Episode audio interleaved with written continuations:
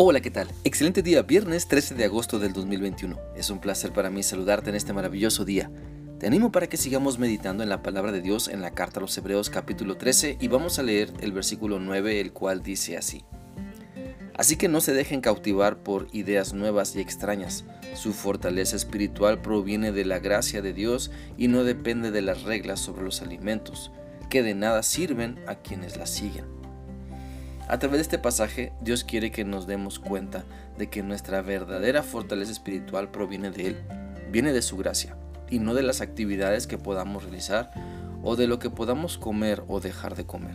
Debemos reconocer que hay cosas o actividades que nos ayudan a estar cerca de Dios y lejos del pecado, pero siempre lo más importante será nuestra actitud de obediencia a Dios, lo que nos traerá su fortaleza porque nos sometemos a Él y entonces su gracia se aplica a nuestra vida.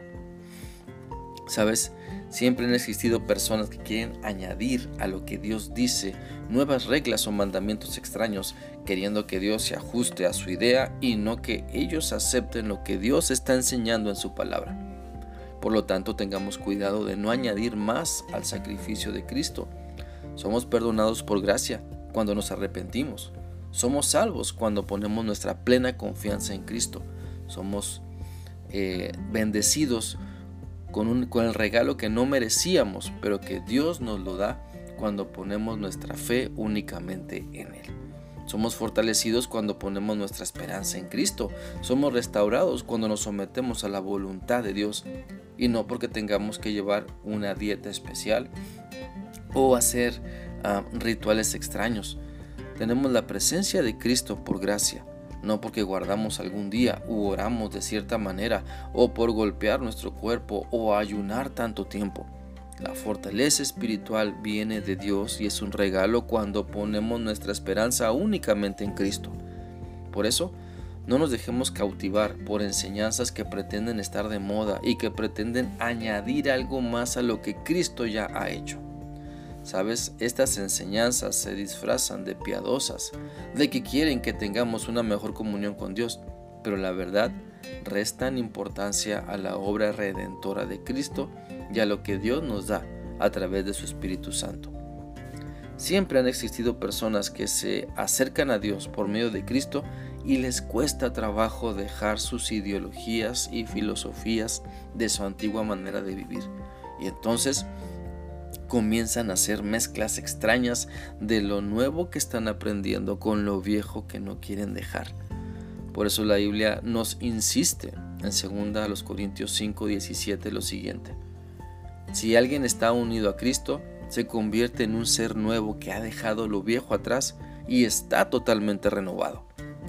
Entendamos pues que al venir a Cristo y creer en todo lo que Él ha hecho por nosotros, necesitamos dejar atrás lo que nos estorba para tener una mejor relación con Dios por medio de Cristo y guiados por su Espíritu Santo. Y entonces no aferrarnos a cosas o actitudes de nuestra vieja naturaleza que nos desviarán de creerle todo a Dios y de crecer en la gracia y el conocimiento de nuestro Señor Jesucristo. Por lo tanto, no nos dejemos cautivar por lo místico.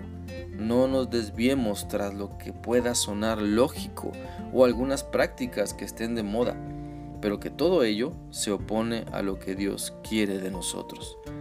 Acerquémonos pues a Dios para ser fortalecidos en Él, de la manera que Él nos indica en su palabra obedeciendo sus mandamientos, sometiéndonos a Él, reconociendo nuestro pecado y esforzándonos por vivir en santidad.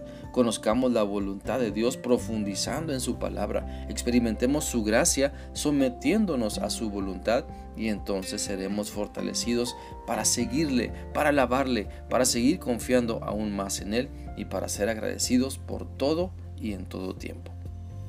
Espero que esta reflexión sea útil para ti y que permitas que Dios te siga llevando a un mejor entendimiento y aplicación de su palabra para que seas fortalecido.